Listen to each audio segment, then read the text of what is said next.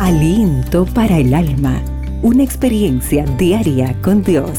Con Lía Treves.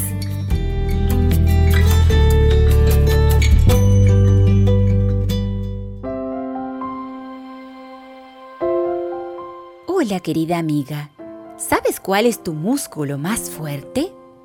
Según Proverbios 16:32, dice, Mejor es el que tarda en airarse que el fuerte y el que se enseñorea de su espíritu que el que toma una ciudad.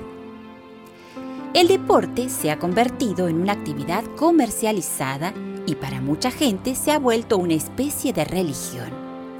Hoy millones de personas viven obsesionadas con su cuerpo y muchas consumen sustancias para conservar una apariencia física atractiva. En la Biblia hay un personaje que hoy podría ser modelo en varias revistas. Se trata de Sansón. Era un joven atractivo, carismático y seductor. Tenía un físico asombroso. Además, le gustaba el espectáculo y a menudo llenaba las primeras planas de los periódicos de su época.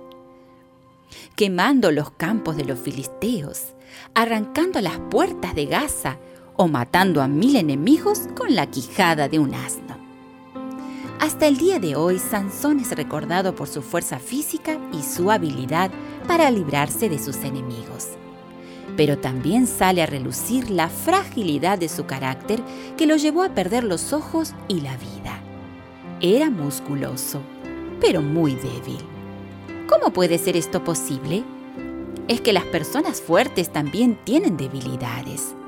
Los príncipes filisteos observaron durante años a Sansón hasta que descubrieron su debilidad, las mujeres. Él podía arriesgar la vida con tal de estar en los brazos de una chica voluptuosa. Así que se prepararon una buena trampa que acabó con su ministerio. En la Biblia, sin embargo, hay otro personaje cuya musculatura física no era tan prominente. Vivía en el desierto, donde muchos acudían a escuchar sus predicaciones. Se trata de Juan el Bautista, hombre de elevada estatura espiritual y gran fuerza moral. Sus percepciones espirituales eran claras. Había desarrollado fuerza y decisión de carácter y gracias a la ayuda del Espíritu Santo fue capacitado para detectar los ataques de Satanás y resistir a su poder. Esa musculatura sí que es valiosa con ella se vencen poderes invisibles y se ganan batallas eternas. Y sobre todo, se ejerce dominio sobre uno mismo. Según la Biblia, esto es mejor que conquistar ciudades. Querida amiga, ejercita hoy tus músculos espirituales y concéntrate en dominar tu carácter para que sea semejante al de Cristo Jesús, de manera que el mundo pueda ver a Él en ti.